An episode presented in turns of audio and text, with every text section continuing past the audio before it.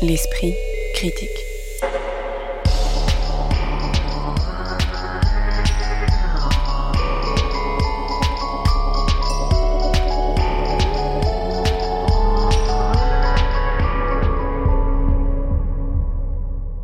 Mediapart.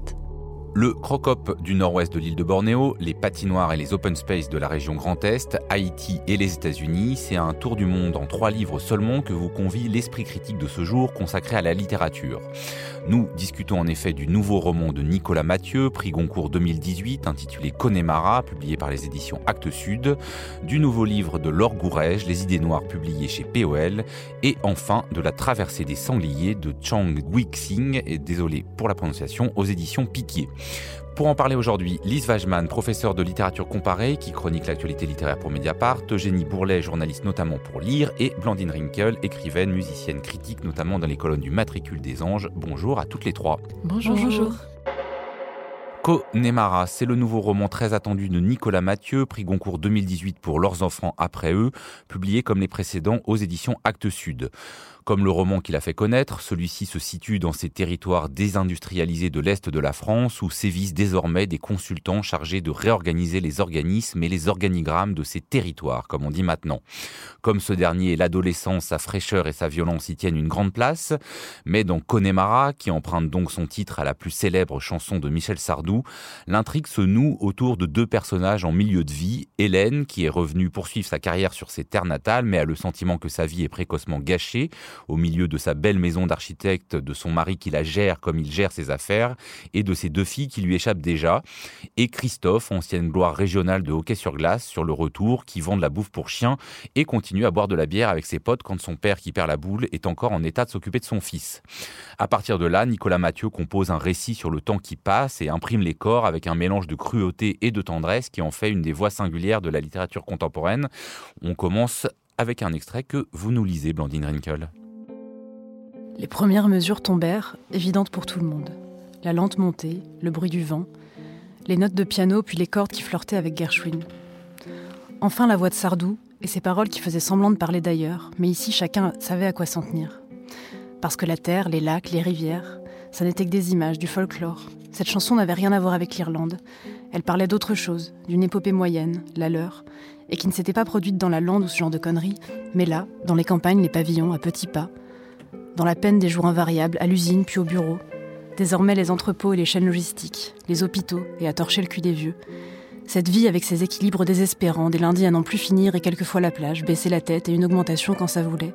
40 ans de boulot et plus pour finir à biner son minuscule bout de jardin, regarder un cerisier en fleurs au printemps, se savoir chez soi, et puis la grande qui passait le dimanche en mégane, le siège bébé à l'arrière, un enfant qui rassure tout le monde. Finalement, ça valait le coup. Tout ça, on le savait d'instinct, aux premières notes, parce qu'on l'avait entendu mille fois dans cette chanson. Au transistor, dans sa voiture, à la télé grandiloquente et manifeste, qui vous prenait aux tripes, vous rendait fier. Hélène vit les danseurs se prendre par les épaules et se mettre à chanter en pleine gorge. Les épouses, leurs bonhommes de concert, ceux de gauche qui détestaient le chanteur mais savaient pourtant chaque parole, les autres pareils, et même les mômes comme elle avait vu faire jadis dans son école de commerce, la fine fleur des petits français, ivres morts et mélangeant la sueur, la salive, les mecs comme à la mêlée et les filles aux yeux fermés sous le déluge des couleurs et dans le refus de l'aube. Puis les convives se mirent à sauter, à faire la ronde, horriblement solidaires, archaïques à faire peur, cognant le sol dans l'explosion alternative de la lumière blanche, le tambour de leur pas doublant celui de la chanson. Même ceux qui étaient restés à leur table s'étaient levés et frappaient dans leurs mains, en cadence.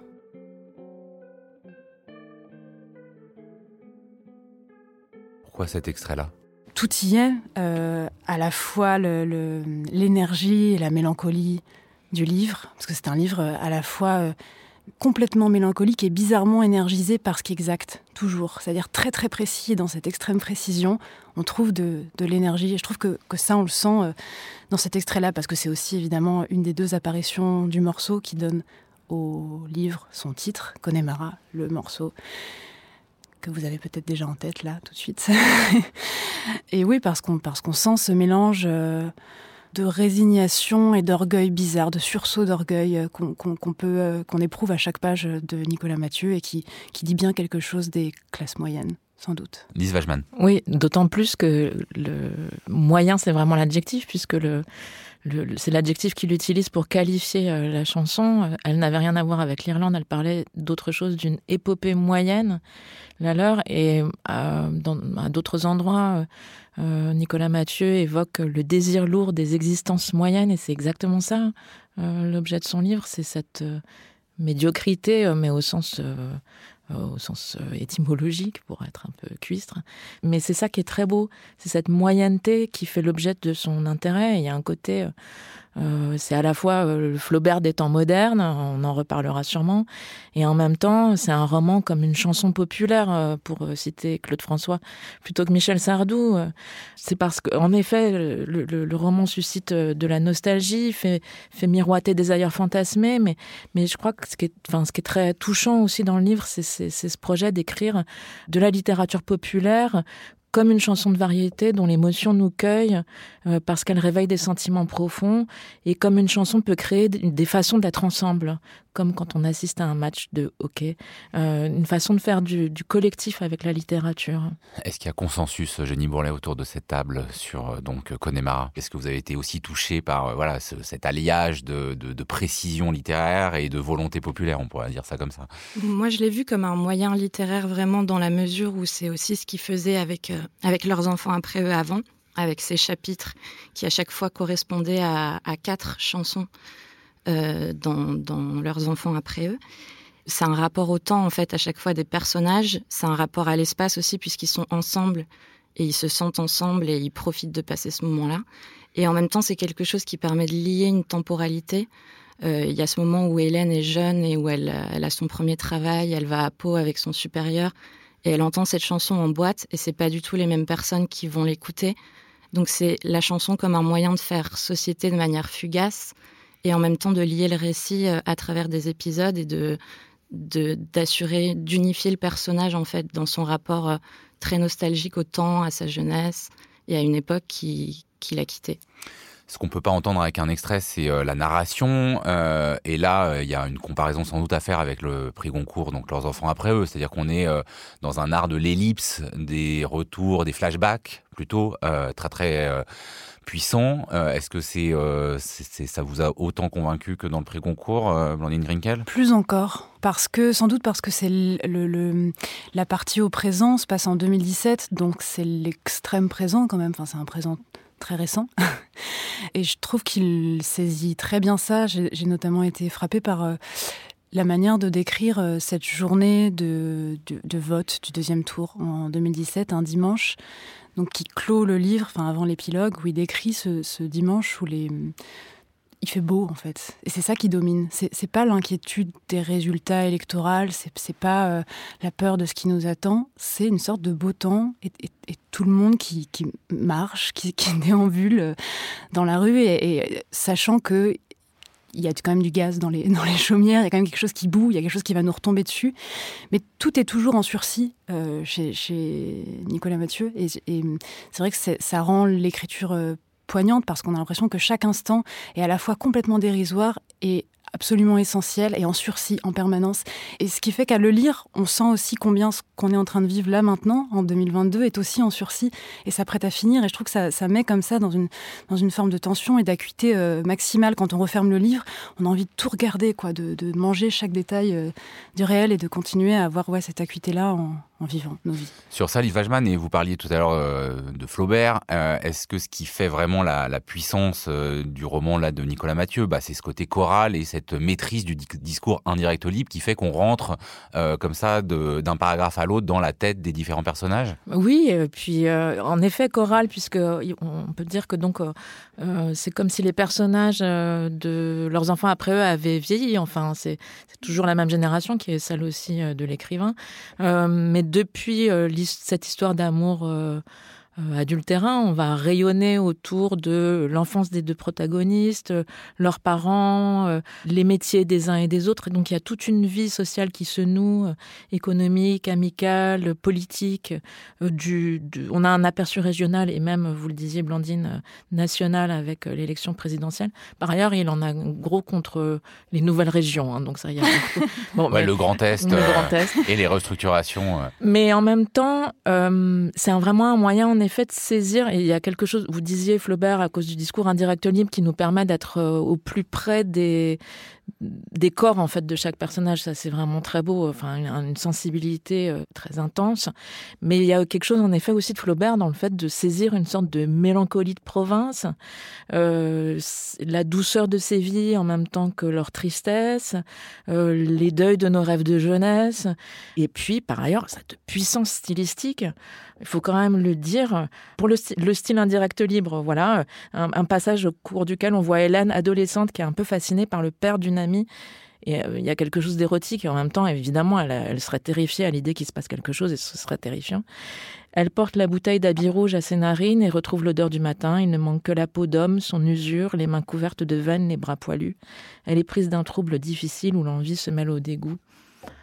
Respect. Est-ce que je me suis demandé justement, parce que bon, c'est un livre hein, sur le temps qui passe, vous l'avez dit Eugénie Bourlet, sur la manière dont il imprime les corps, euh, c'est aussi un livre sur euh, les relations entre les générations, euh, les adolescents, les adultes, le père du personnage principal, Christophe, qui vieillit au point de perdre la boule. je me suis aussi demandé si c'était un livre qu'on lisait de la même manière selon l'âge qu'on a. vous qui êtes dans votre vingtaine. Vous qui avez tous les âges, et vous qui pouvez comparer. C'est ça. Alors, sur, sur l'impression que ça m'a fait, c'est lié au fait, je pense aussi que le, il y avait quelque chose pour moi de beaucoup plus fiévreux dans leurs enfants après eux, de beaucoup plus crépusculaire aussi parce que l'époque racontée est pas la même. Que là, effectivement, on est dans un présent récent où peut-être euh, on manque de recul ou je sais pas où ça, ça m'a moins touché dans la période racontée. Euh, que voilà ce côté très fin de siècle qu'il y avait dans leurs enfants après eux et que là il y a un peu moins là j'ai trouvé que c'était peut-être plus politique que social bon c'est peut-être une impression euh, personnel, mais euh, dans la mesure où il y a beaucoup de passages qui vont raconter justement ces restructurations, euh, l'arrivée des consultants parisiens, une élite issue des grandes écoles qui vient vampiriser les institutions en région. Et c'est fait de manière très juste. Et il y a un travail sur le langage qui montre voilà comment le mot cadre est vidé de sens, comment le mot politique est vidé de sens, et, ce que, et les conséquences du langage sur des corps effectives. Et ça, c'est toujours très réussi mais je pense que j'ai préféré le précédent. On peut dire à hein, Blandine Rinkel qu'on a rencontré Nicolas Mathieu pour lui poser quelques questions sur son livre et il disait notamment euh, que la littérature peut nous venger à propos euh, bah, en particulier du monde de l'entreprise, de ce monde du consulting et en même temps, c'est peut-être pas ça, ça a été beaucoup souligné hein, dans la réception du livre, mais c'est peut-être pas seulement cette manière, euh, c'est vrai, euh, assez sarcastique de, de, de, décrire euh, ces jeunes gens flamboyants qui veulent restructurer des organismes, qui fait la seule matière de cet ouvrage-là, non? Bah ouais, ce qui, ce qui est beau, c'est l'espèce de ligne de crête entre un, une dénonciation, voilà, et aussi un ton euh, très sarcastique, très ironique, parce que l'ironie peut nous sauver d'un sentiment d'impuissance euh, face à, voilà, aux politiques, à un monde euh, qu'on ne soutient pas, qu'on ne comprend plus. Bien sûr, il y a ça chez Nicolas Mathieu, mais il y a toujours aussi, et vraiment très présente, de la tendresse et un premier degré complet, une candeur en fait, une, candeur euh, bizarre qui se mêle à l'ironie. Et, et, là, en l'occurrence, dans le livre, c'est très présent dans sa manière de décrire le hockey, le hockey sur glace il y a une sorte d'émerveillement, soudain, quelque chose de, pur, quoi, dans la manière de décrire les corps qui font du hockey, les sensations, voilà, physiques, euh, que, ça, que ça déclenche, le désir, son rapport au, désir aussi, même, même d'ailleurs euh, dans des, dans des moments où il y a des, passages de sexe où c'est euh, à la fois il y a quand même cette distance, cette petite malice dans l'œil, quoi, une, sorte de cette manière de ne pas être tout à fait dupe, et en même temps, soudain, au détour d'une phrase, de deux phrases, une candeur totale, absolument pas de second degré. Et c'est ça, je pense, qui nous prend par surprise euh, en le lisant. C'est qu'on peut pas se reposer dans une ironie comme ça, euh, complaisante, où on saurait de qui on est en train de se moquer. Enfin voilà, ça se retourne tout le temps et ça, ouais. Mais je suis complètement d'accord. Je trouve que vraiment, alors c'est justement le moment où c'est plus du tout Flaubert. C'est-à-dire que bien sûr, ce, on pourrait dire ce livre, c'est une éducation sentimentale avec euh, cette idée que bon, enfin, on, on connaît ce, ce genre d'histoire, on retrouve le fantasme de son adolescence sur copain d'avant, on croit qu'une autre vie va être possible, et puis ça échoue fatalement. Sauf que chez Flaubert, l'ironie cruelle mord sur la tendresse qu'on peut éprouver pour les personnages. Là, ça fait mal aussi, mais la tendresse est toujours là, et elle est là en particulier, en effet, comme si les corps étaient plus forts que, les assignations qu'ils devaient endurer, même s'ils souffrent, etc. Mais les corps du côté de leur euh, jouissance. Et c'est pour ça que les scènes de sexe sont aussi importantes et les scènes de sport, parce qu'en fait, en effet, ça relève du même. L'érotisme, en général, c'est aussi, c'est pas seulement l'excitation que suscitent les scènes, c'est aussi que c'est un endroit où la liberté des corps continue de résister, où ça continue de pulser, où on peut, c'est l'endroit où on peut continuer d'échapper aux assignations sociales, même si ça finit par toujours par revenir. Et ça, c'est super beau. Connemara, c'est signé Nicolas Mathieu et c'est publié aux éditions Actes Sud. L'esprit critique. Mediapart. Laure Gourège publie peu de temps après son premier roman intitulé La fille du père et toujours aux éditions POL un second texte intitulé Les idées noires en forme d'introspection identitaire sur le fait d'être ou d'être désigné comme noir. Tout part d'un appel téléphonique d'une journaliste radio demandant à la narratrice de participer à une émission sur le racisme anti-noir. Un appel dont elle-même, tout comme le lecteur, finit par douter du fait de savoir s'il a réellement existé ou s'il a été halluciné. Avant qu'on en lise un extrait, le livre débute avec une seule phrase écrite milieu de la première page. Vous vous réveillez un matin, vous êtes noir.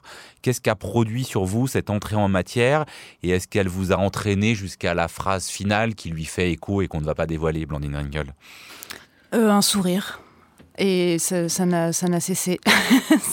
ça n'a cessé de sourire. Moi, c'est un livre qui me fait énormément rire. Oui, je me suis dit que c'était l'envers de la moustache d'Emmanuel Carrère. Un matin, le héros se réveille, euh, décide de se raser la moustache. Vous vous en souvenez peut-être, c'était en 1986, donc ça date un peu, mais et personne ne s'en aperçoit. Et pire, on en vient même à douter du fait qu'il ait jamais eu une moustache. Et là, c'est vraiment c'est chez le même éditeur, hein, c'est pour ça que j'y ai pensé. Vous vous réveillez un matin, vous êtes noir, et en plus, euh, tout est écrit donc à la deuxième personne, on en reparlera peut-être. Hein. Alors peut-être avant qu'on en reparle, on lit un extrait du livre pour faire entendre euh, à la fois euh, le projet d'écriture et la langue de l'orgourège. Il est situé au début du roman et c'est vous qui vous en chargez, Eugénie Bourlet. Mais qui êtes-vous au juste? Vous ouvrez vos rideaux en lin. Oui, vous avez des rideaux en lin. L'uniformisation du beau est marquée par le triomphe du lin. Le lin est partout, au moins dans l'intégralité des lieux où il est attendu. À 29 ans, vous étiez sérieusement déprimé l'approche de la trentaine ne promettait qu'une perspective morbide.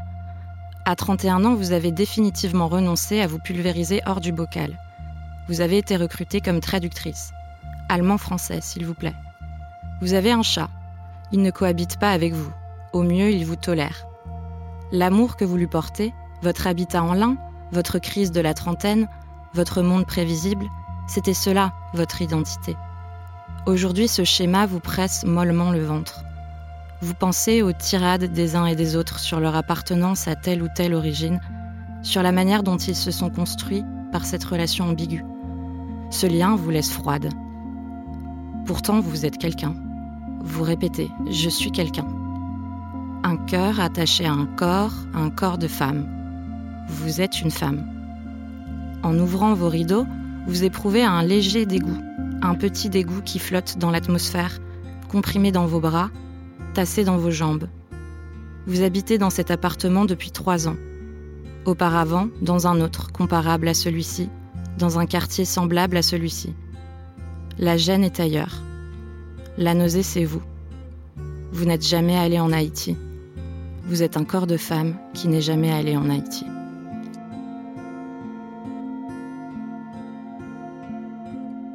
Alors, ce qu'on entend notamment dans cet extrait, hein, c'est une spécificité euh, du livre qu'évoquait déjà Lise Wajman, c'est qu'il est écrit euh, à la seconde personne du pluriel. Qu'est-ce que permet euh, ce décentrement dans la quête d'une identité? Est-ce que ce jeu sur le JE et le vous offre une voie littéraire pour parler du trouble identitaire? Alors d'abord sur l'impression que m'avait produit la lecture du résumé très succinct du livre avant, de le lire, effectivement. ça m'a fait sourire, mais ça m'a aussi fait un peu peur. J'ai eu peur que ça se prête à un exercice de style un petit peu limite, qui fasse le jeu un peu de, tous ceux qui dénoncent les crispations identitaires et sur un mode euh, satirique, mais euh, possiblement dérangeant. Enfin, bon, en fait, ça n'a pas du tout été le cas, et, tant mieux. Et l'usage du vous, notamment euh, dans ce que ça pouvait avoir de risqué, euh, ça donne au texte, euh, à mon sens, un peu des allures de stand-up. C'est-à-dire qu'on a l'impression qu'on nous déclame quelque chose sur scène, que Laure Gourège se prête un peu à un one-woman show. Euh, et il y a beaucoup de ressorts dans l'histoire d'ailleurs de, de, de quiproquos, de méprise, qui relèvent de ce... On nous délivre un spectacle où cette personne se cherche dans son identité. C'est aussi quelque chose qui est un ressort humoristique assez classique et qui fonctionne bien, et qui fonctionne bien parce qu'il n'y a pas que ça, finalement, euh, mais qui au départ, moi, j'avais peur que ça soit un peu léger. Ouais. Blandine Moi, je l'ai pas du tout vécu comme un stand-up. Je l'ai vécu comme quelque chose de vraiment très intérieur et le et le vous, enfin la tension entre le vous et parfois le je qui affleure. Enfin, parfois ça change. C'est une tension entre bah, le l'objectif, le, le, subjectif. Parfois, elle se regarde de l'extérieur et puis elle revient à l'intérieur d'elle-même. Elle se parle à la troisième personne du singulier, mais on l'entend voilà se reparler à la, première. Elle hésite entre plusieurs sujets possibles dans sa pensée et donc dans son écriture, euh, dans son écriture même. Et euh, ça participer de me faire rire, moi, mais pas à la manière d'un stand-up, à la manière d'une confusion interne, d'une hésitation euh, qu'elle rend aussi par l'écriture, et puis quelque chose d'un peu euh, durassien, parce qu'il y a beaucoup de répétitions. Elle dit qu'elle regarde, je regarde. Et j'ai vu, euh, je sais pas si c'est volontaire, mais c'est vrai que moi, ça m'a aussi fait sourire parce que j'y ai vu une sorte de, parodie de Duras, mais sans être trop appuyée non plus, juste comme ça, légère. Lise Wajman. Ouais, moi, je, me suis, j'ai pensé en effet qu'elle reprenait, c'était comme si elle reprenait des trucs d'écriture d'une littérature de, de, la seconde moitié du XXe siècle, en gros, qui sont un peu datés aujourd'hui, en effet, peut-être Duras. Le vous, c'est aussi celui euh, qu'utilisait euh, Michel Butor dans la modification. Par ailleurs, un goût général, plus général pour l'absurde. On croisera euh, une tortue, une étagère de dinosaures dans un commissariat à Hawaï on saura tout de son goût pour euh, les glaces euh, euh, américaines très industrielles. Donc cette manière de faire d'un détail un point de bascule majeur, de, s'intéresser à des trucs insignifiants mais cocasses. Et je me suis dit, c'est autant de façons, sans doute, de faire prendre l'air à une question qu'on ne sait plus traiter sans hargne ou sans pathos, qui est celle de l'identité et celle des discriminations à l'encontre des minorités. Oui, mais justement, ça par rapport à ce que disait Eugénie Bourlet, euh, de prendre comme ça un sujet qui sature l'espace public et médiatique, euh, est-ce que c'est ce qui fait, et de le traiter de manière littéraire en se permettant les échappées que vous décrivez là, est-ce que c'est ce qui fait la force du texte? Est-ce que c'est aussi ce qui fait un peu sa limite? Parce que la question, ça reste, bon, bah alors est-ce qu'on est noir parce qu'on est vu comme tel ou parce qu'on l'est soi-même? Alors finalement, euh, après lecture du livre, j'ai trouvé que c'était vraiment très très réussi le traitement de cette question-là. D'abord parce que c'est quelque chose qui happe la narratrice d'une manière euh, un peu comme dans la métamorphose de Kafka, euh, complètement impromptue. Elle se réveille un matin et, voilà, en fait, on, mais on la considère noire. C'est déjà dans la mesure où c'est pas une transformation physique, mais la manière dont elle est perçue par les autres, c'est différent. Et après, en fait, il y a ce glissement, je trouve, qui est d'abord à peine perceptible dans, la première moitié du livre, notamment à Paris, et qui ensuite va être de plus en plus quelque chose qui va prendre à la gorge c'est que c'est pas drôle du tout en fait. Euh, et c'est en fait c'est vraiment très triste la manière dont, l'histoire va évoluer et, la manière dont, cette question-là attrape la narratrice, c'est que l'identité raciale c'est c'est quelque chose de rigolo quand on voilà on peut en rire et en faire un exercice de style euh, euh, littéraire. En même temps c'est quelque chose, c'est une oppression qui attrape la, la narratrice et qui, et qui pas qui est vraiment pas drôle en fait. Mm. Comme comme elle écrit, c'est un objet encombrant, une identité, elle vous empêche de dormir, vous coupe l'appétit, vous précipite en vous-même. Je, je, crois pas qu'à un moment ce soit triste et à un moment ce soit drôle. C'est tout le temps les deux à la fois, comme, comme tout ce qui, enfin, tout ce qui nous désempare en fait. Juste ça la, ça la désempare cette question. C'est pour moi c'est moins un livre sur qu'est-ce que c'est être noire ou être blanche ou être métisse dans la France d'aujourd'hui qu'un livre sur la, sur la confusion. Qu'est-ce que c'est qu'être dans un état de confusion et qu'est-ce qu'on peut faire de cet embarras et de l'embarras aussi de, du regard de la société sur nous. Et peut-être qu'on peut en rire à défaut d'en pleurer ou les deux à la fois. Enfin, et c'est ça que je trouve fort dans le style, c'est que son style restitue à la fois la l'espèce de, de, désespoir quand même que inspire tout ça et un rire et, jamais ça ne tranche quoi. Sauf à la toute fin mais je vous entends mais voilà c'est ça c'est contre la première phrase et la dernière phrase du livre la première on peut on peut lire la, la phrase sur la quatrième de couverture qui est la première phrase du livre et en rire la dernière, on n'en rit pas du tout, je trouve. Mais il y a eu euh, quand même pas mal de livres sur ce trouble, hein, que ce soit euh, Double Nationalité, euh, qui était aussi publié chez le POL. Enfin, c'est-à-dire donc là, moi, j'ai eu l'impression des fois qu'on restait un peu dans le débat de société, notamment avec ces transpositions géographiques, c'est-à-dire que la narratrice se déplace de Paris à Haïti, aux États-Unis, où évidemment ces questions ne se posent pas pareil. J'ai trouvé que hum, le livre était drôle, léger sur un sujet qui fâche et qu'en effet c'est pas dommage. Et qu'en même temps il y avait cette mélancolie qui arrivait avec le, récit d'un voyage impossible à Haïti qui était assez assez fort dans, dans, son dans son échec.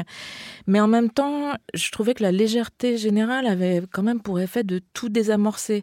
Par exemple elle, euh, elle, relate une conversation avec une boulangère qui revient de, de, de vacances bien bronzée et qui recommande à la narratrice de partir au soleil pour prendre un peu de couleur ou aussi pour bronzer votre misère, dit-elle.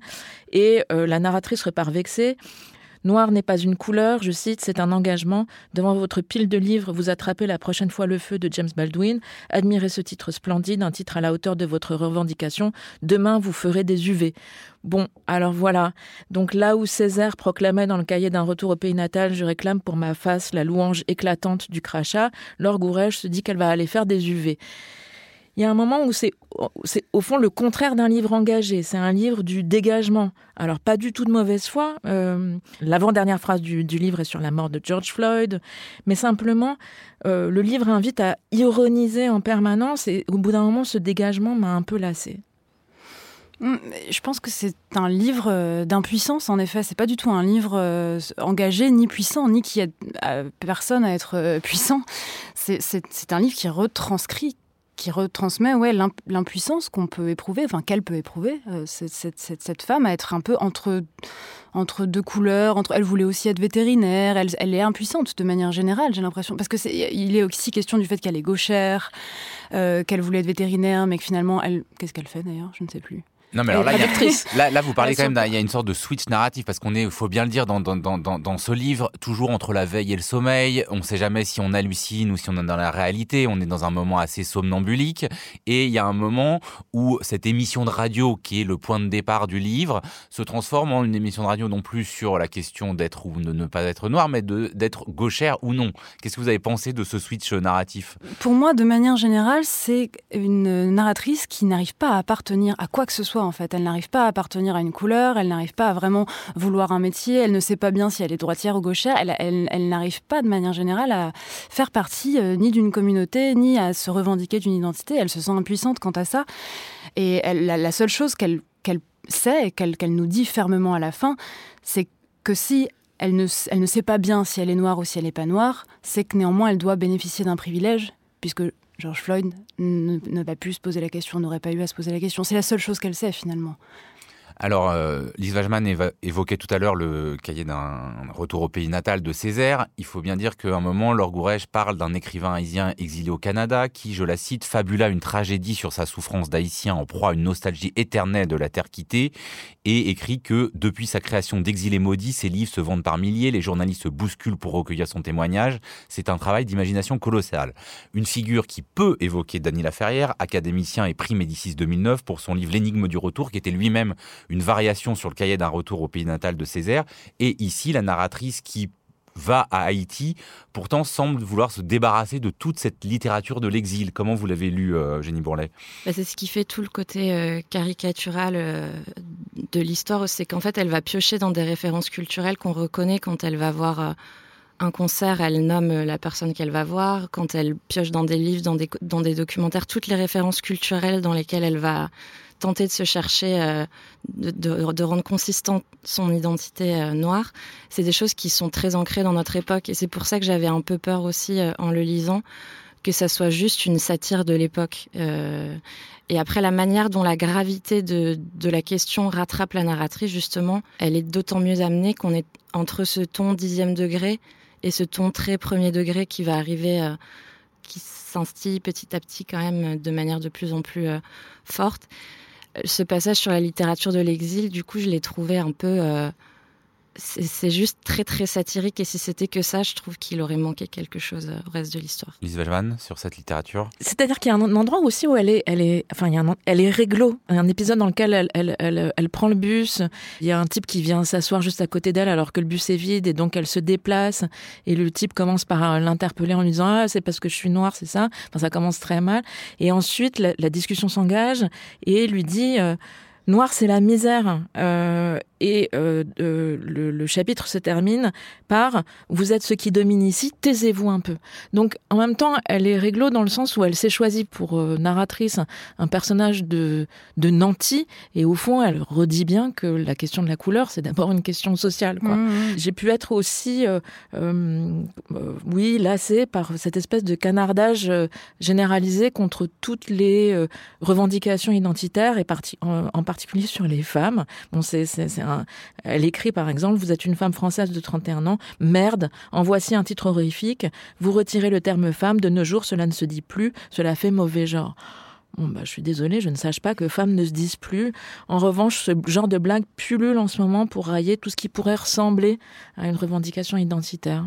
Blandine Rinkel, pour terminer euh, Pour moi, c'est jamais euh, des questions dont elle se moque, mais vraiment d'elle-même. C'est-à-dire que je, réalise en fait qu'on, juste à vous entendre prononcer les phrases, moi je ne les lis pas du tout avec un, humour aussi euh, corrosif et presque agressif que ça. Moi, je le lis vraiment comme un truc très intérieur, et c'est pour ça qu'au tout début, je pense, je m'opposais à l'idée de stand-up, parce que pour moi, c'est pas du tout se foutre de la gueule de toutes les questions sociales du moment, mais c'est vraiment se moquer de soi et de sa, et de sa propre impuissance. Et voilà, à défaut de pouvoir en faire autre chose, pouvoir en rire. Les idées noires, le deuxième roman de Laure Gourège, c'est publié aux éditions POL. L'esprit critique. Mediapart. On ne quitte pas complètement le sujet dont il était question précédemment, mais avant de passer à un troisième et dernier ouvrage, vous nous conseillez, à l'heure de la dénonciation du grand méchant wokisme et de la déconstruction, de lire Rebecca Solnit, Lise Wajman. Vous connaissez bien sûr le concept de mansplaining, mot qui est apparu en France dans le sillage de MeToo et qui peut se traduire par le joli mot valise euh, m'explication, M-E-S-C-S. C'est encore mieux en verbe, il a voulu m'expliquer comment je devais me comporter. C'est ce qu'a fait Xavier Bertrand en coupant le micro d'une écologiste élue au Conseil des Hauts-de-France à l'automne dernier, par exemple. Le mansplaining, c'est précisément ce qui ne se fait pas à l'esprit critique, c'est même tout le contraire. Mais saviez-vous qu'on doit l'invention de ce concept à une remarquable écrivaine américaine, Rebecca Solnit, qui a écrit ce texte essentiel, Ces hommes qui m'expliquent la vie. Elle commençait par y raconter une anecdote éloquente, comment dans un chalet chic, dans une station chic de sport d'hiver, elle s'était retrouvée à écouter un type chic qui avait entrepris de lui expliquer un livre, livre dont elle-même, Rebecca Solnit, était l'auteur, et comment le type était tombé des nues en l'apprenant. Ces hommes qui m'expliquent la vie a été publié aux éditions de l'Olivier en 2018. Paraît à présent, toujours à l'Olivier, l'autobiographie de Rebecca Solnit, remarquablement traduite par Céline Leroy et dont le titre splendide Souvenir de mon inexistence, vos programmes. J'ai développé un don formidable pour disparaître, nous dit-elle. Cette inexistence, elle la pense d'abord en tant que femme, évidemment. Elle explique dans les premières pages, être une jeune femme, c'est affronter différentes formes d'annihilation. J'essayais de ne pas être le sujet poétique d'un autre et de ne pas me faire tuer. Autant vous dire qu'en la lisant à mon tour, j'ai eu l'impression de rencontrer une sœur. Toutes les formes de disparition qu'elle décline sont infiniment touchantes et je pense que je ne serai pas la seule à être touchée. Rebecca Solnit n'a pas écrit seulement sur les femmes et sur sa propre vie. Elle est l'auteur de beaucoup d'autres livres de non-fiction au titre merveilleux. L'un s'appelle Savage Dreams sur l'invention des paysages de l'Ouest américain. Un autre propose un guide pratique pour se perdre. Il y a aussi une étude sur les communautés qui émergent des désastres et qui s'intitule Un paradis construit en enfer. Tout ça attend encore d'être traduit, mais c'est pour bientôt, puisque les éditions de l'Olivier ont entrepris de publier l'œuvre intégrale de Rebecca Solnit. C'est clair, on a hâte d'en lire plus. L'esprit critique. Mediapart. Des orang miyak, à savoir des hommes d'huile de la magie noire malaisienne, des pontagnacs, à savoir des femmes mortes en couche et transformées en vampires, ou des cigognes blanches, qui sont aussi le surnom donné aux avions de chasse japonais, mais aussi une profusion de personnages nommés Fortune Enge, la flamme, Ko Grande Perche, Plapif Tiu ou Tsing le biscornu, mais encore une clameur de langue, Aka, cantonais, Minan, Ainanais, Teochew, mandarin, anglais, malais, indonésien, tamil. Il y a beaucoup, beaucoup de choses qu'on ne connaît pas du tout et qu'on entend très peu souvent dans le livre intitulé La traversée des sangliers que publient les éditions Piquier sous la plume de Chang Guiqing dans une traduction de Pierre Monglim. Ce roman épique qui aussi parfois entre guerre des boutons et récit d'extermination est impossible à résumer, mais on peut dire qu'il se situe sur l'île de Bornéo à l'époque de l'invasion japonaise au début de la Seconde Guerre mondiale et que beaucoup de sang va y couler. Mais avant qu'on en lise un extrait, est-ce que vous avez eu le même sentiment que moi, c'est-à-dire à la fois une envie tenace et une difficulté durable à lire ce texte, Blandine Rinkel Très exactement. Euh, oui, d'emblée, je trouve que l'ouverture est, assez magique, enfin cruelle et magique, les deux à la fois, parce que tout le livre est, comme ça. Et donc j'avais j'avais très envie. Et puis la couverture est très belle. Hein, pour euh, là, on est à la radio, donc euh, j'en la vois pas, mais c'est un, serpent dont des oiseaux sortent de la gueule. C'est très beau. On a vraiment envie d'accéder à, l'objet, et, et c'est vrai qu'il faut faire un effort. Jenny Morlaix alors oui, moi j'ai trouvé que ça demandait un effort euh, au départ. En plus, il y a une langue qui est vraiment très touffue. Moi, il y avait des termes aussi que je ne connaissais pas, même des termes euh, français, euh, scientifiques, des noms d'animaux et des choses comme ça. Donc c'était plutôt une difficulté au départ et c'est devenu, enfin l'envie tenace. Après, je trouve qu'il y a un dépassement de cette difficulté-là. Il y a quelque chose de très virtuose dans ce monde qui s'ouvre à nous et qui fait qu'on a envie d'ouvrir toutes les portes. Et, puis en plus, quelque chose qui tient aussi, c'est-à-dire que le récit est impossible à résumer, mais on nous raconte une histoire quand même avec un suspense et une envie jusqu'au bout de savoir comment ça va terminer. Et puis la fin est aussi, je trouve, magnifique. Lis sur cette question avant de nous lire un extrait. Oui, je crois qu'en effet, euh, moi aussi, j'ai pensé que j'ai, au départ que j'étais une lectrice fascinée mais incompétente, mais au fond, il suffit de se mettre au bon tempo, puis aussi d'ouvrir de temps en temps euh, Google pour regarder à quoi ressemble une panthère nébuleuse, des feuilles oreilles d'éléphant ou des goupilles. Mais je voudrais dire que euh, je pense que le bandeau qui dit chef-d'œuvre n'est pas du tout usurpé. Enfin, hmm. pour les plus âgés d'entre nous, vous vous souvenez peut-être de, de, de ce qui s'est passé dans les, quand dans les années 90, le cinéma de Taïwan, de Hong Kong a des en France et qu'on sortait en titubant euh, des films de Wuxia Ocean en ayant le sentiment d'avoir vu quelque chose qu'on n'avait jamais vu, d'avoir découvert non seulement une nouvelle géographie du cinéma, mais surtout une autre façon d'être au monde, un autre rapport au temps, d'autres façons de regarder le paysage, qu'on était imprimé par des images qui nous apprenaient tout d'un coup où était le présent, où était la modernité. Eh ben, en assistant un tout petit peu, on, a, on, gagne ça et c'est énorme avec euh, avec euh, la traversée des sangliers. Dont vous nous lisez un extrait situé page 106. Alors il faut dire en amont que les monstres, ce sont les Japonais, qu'un parang, c'est une sorte de, de, de, de long couteau, malais, sabre euh, voilà. qui revient à plusieurs reprises dans le livre. Et que Talaflemme est un des personnages du, du, du roman.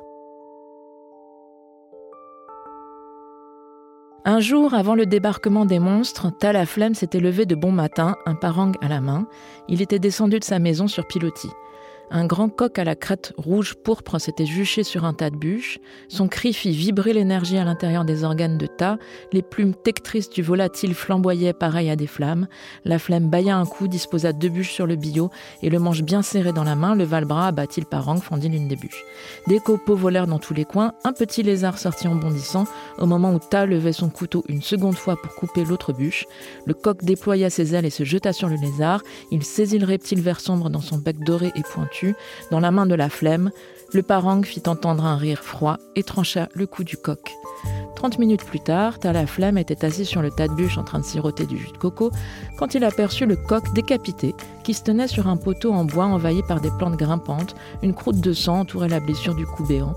Le lézard blessé s'était enfui de plus belle lurette en emportant avec lui dans les hautes herbes la crête du coq. Le volatile étété sauta au bas du poteau, vint faire la cour à deux petites poules et lança un cocorico bourbeux, profond, vibrant, qui ébranla tout le village.